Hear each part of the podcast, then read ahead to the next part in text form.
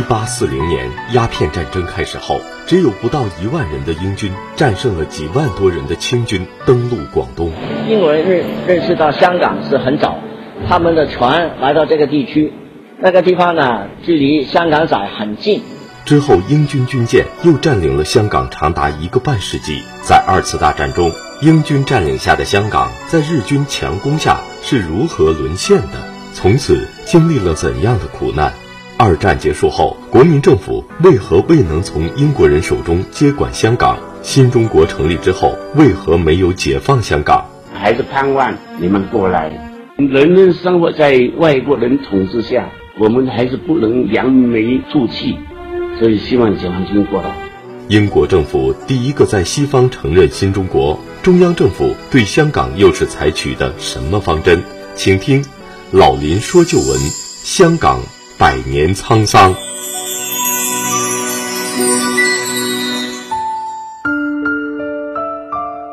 好，听众朋友，广告之后，欢迎您继续收听辽宁都市广播，每周日早七点至八点，由林霄带给您的老林说旧闻节目。让我们继续来了解香港的百年沧桑，以及在日本占领期间香港的抗日武装。当时香港既已沦陷，市面的粮食不足，生活艰难，因此很多港人选择离港或回乡，或奔大陆的其他地区。可当时的广东各地也是被日本的铁蹄所践踏呀。同年十二月。已有六十万市民被迫离开香港，其中许多家庭于途中都分散了，或被迫抛弃了幼儿、老人，或中途饿死、病死、流离失所，不计其数。至于途中被洗劫一空的，更是不计其数。后期日本宪兵更是在街头随意捉人，强行的押解离境，结果。到了一九四五年，香港的人口已由四一年的一百六十一万跌至了只有六十万人。日军在占领期间，为了扩建启德机场，他们还摧毁了位于九龙城的九龙寨城及宋王台，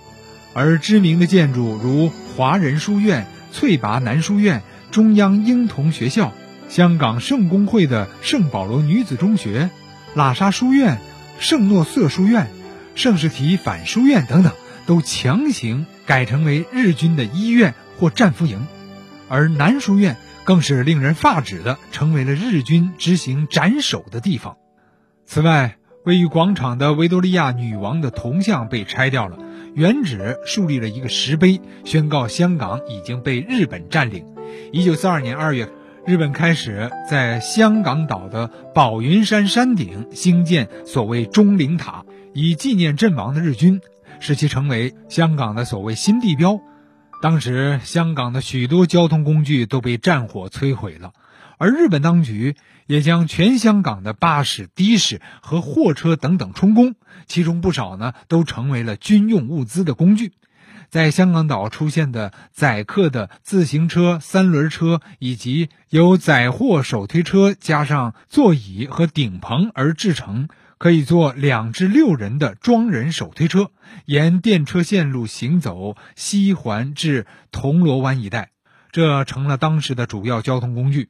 而九龙半岛则曾经出现过马车作为公共交通的工具，行走于弥敦道一带。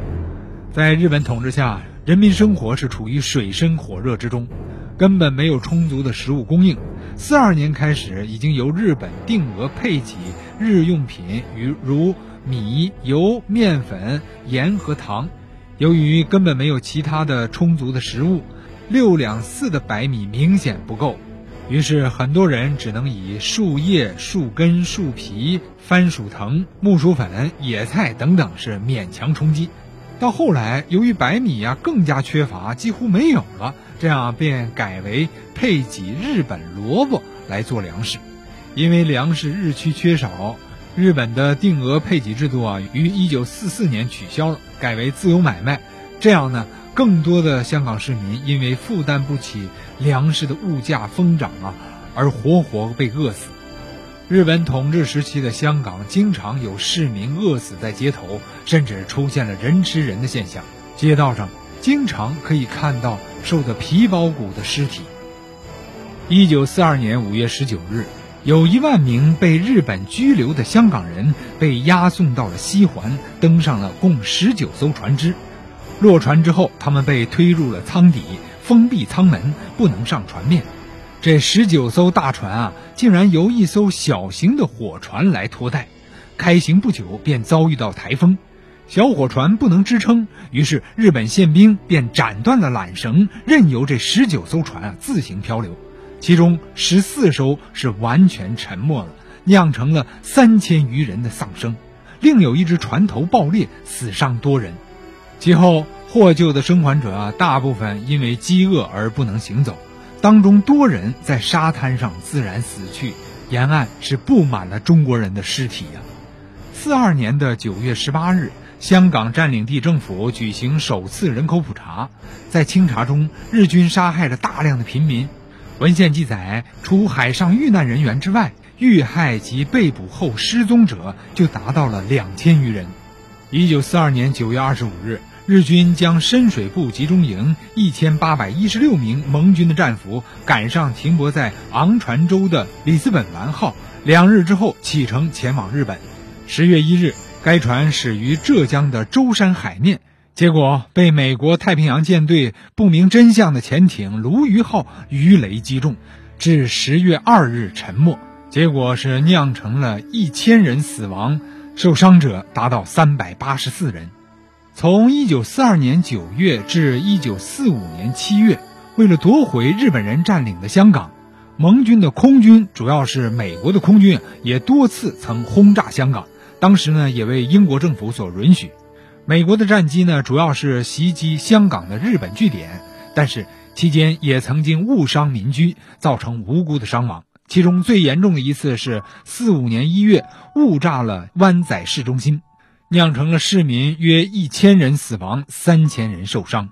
第二次呢，是一九四五年四月误炸了铜锣湾的法国医院及铜锣湾的避风塘，结果造成了四百九十余人的死伤。第三次是一九四四年十月，红磡小学正在上课的学生们被误炸，在一阵阵轰鸣之中，教室里的学生几乎全部被炸死，连同附近的居民，一共造成了六百多人的伤亡。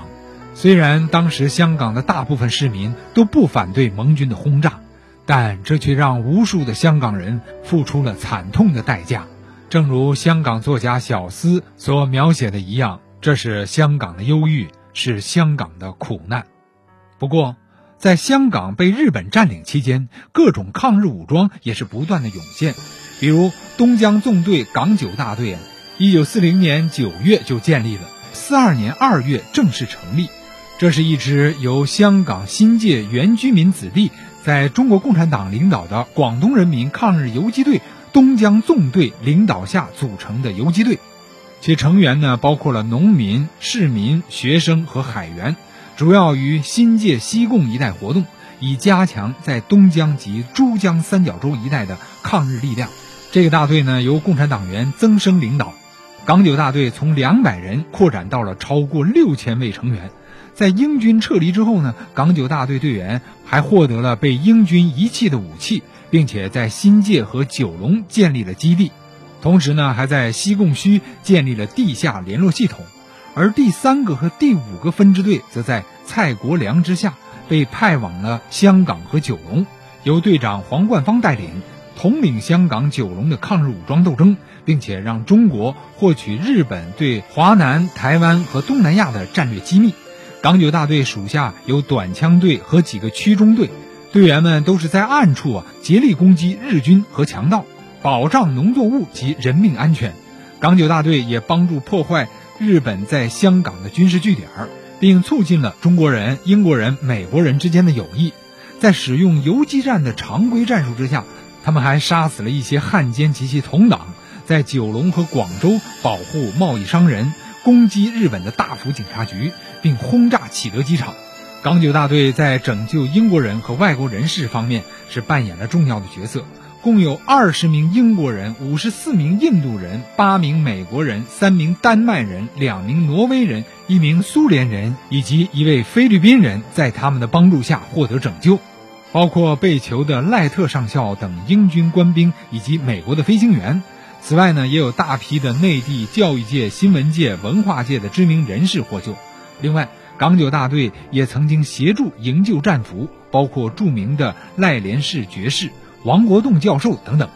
港九大队对盟军最大的贡献是抢救了八名因日军击落的飞机而跳伞到九龙的美国飞行员。当时呢，是一九四四年二月十一日，美军的第十四航空飞行指挥员。兼教官科尔中尉在轰炸启德机场的时候被日军击中，结果他跳伞降落到慈云山，之后他得到了游击队的小通讯员李石子等人的救助，才逃出了日军的搜捕。由于对日军的愤怒，当时一些香港平民在香港岛的山头也加入到伏击日军的队伍中。一九四二年四月，由共产党领导的港九大队队员加强了对大屿山的控制。强化与澳门和广州的通讯。四三年十二月二日，广东人民抗日游击队改编成广东人民抗日游击队东江纵队，而港九大队仍然是他下辖的一个分队。第二次世界大战中，由于中国抗日战争在世界反法西斯战争中的地位，中国曾被列入到世界强国之一。一九四二年十一月十三日，当时第二次世界大战仍然是激战正酣。中国政府中英新约修订草案明确提出了收回新界的要求，但英国政府却提出新界为英国扩大的领土，与治外法权无关，因而不属于新约谈判的范围。英国愿意在战后与中国讨论这一问题，因此新签订的中国新约就未能涉及香港的问题。按照盟军对于中国战区的划分，香港属于中国战区的范围。一九四五年八月十七日，在日本天皇宣布投降后的两天，盟军最高司令部发布第一号命令：台湾及北纬十六度以北法属印度支那境内的日本高级指挥官以及所有的陆海空军和辅助部队应向中国军队投降。香港位于北纬十六度以北，这样理应由中国方面接受日军的投降。盟军统帅部的这一命令啊，更为中国收回香港提供了法律的依据。那么建国之后，共产党人为什么没有急于收回香港呢？另外，董建华这位香港的航运巨头是如何当选为首任香港特首的呢？广告之后，欢迎您继续收听。比亚迪新能源全时电四驱纯电续航八十公里零油耗，购买还享受国补地补免购置税。如果您想省钱，这款绝对是您的不二选择。详询二五幺幺三八三八二五幺幺三八三八。比亚迪新能源带您开启新生活。